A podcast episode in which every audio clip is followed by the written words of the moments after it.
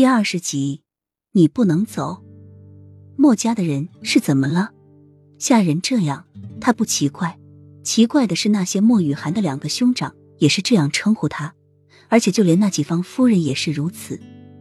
只要一有空，就对他灌输莫雨涵以前的事，喜欢什么，不喜欢什么，以前认识什么人，会做些什么，都一一的用谈家常的方式给他灌到脑子里去。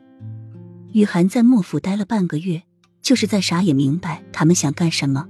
真正的莫雨涵一直下落不明，所以莫府的人为了隐瞒事实，要把他打造成一个莫雨涵。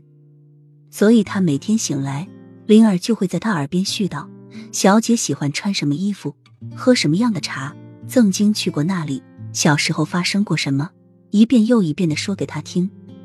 虽然没有表明要雨涵记住，但是看灵儿以及莫府上下的每一个人的眼神。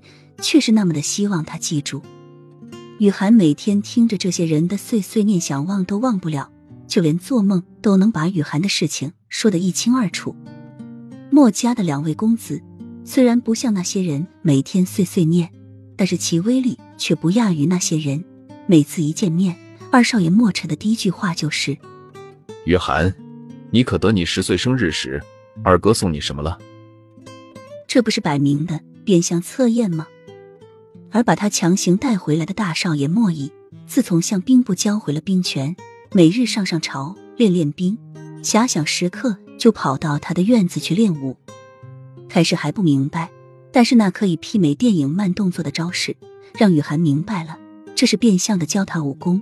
而且那个大少爷莫弈一边挥舞着动作，嘴边还说着什么。雨涵起先听不明白，但是渐渐的也听懂，那是学武功的套路秘籍。不是很复杂，但是却可以用来防身。雨涵是真的不明白这莫府要干什么，真的只是要把他变成莫雨涵那么简单吗？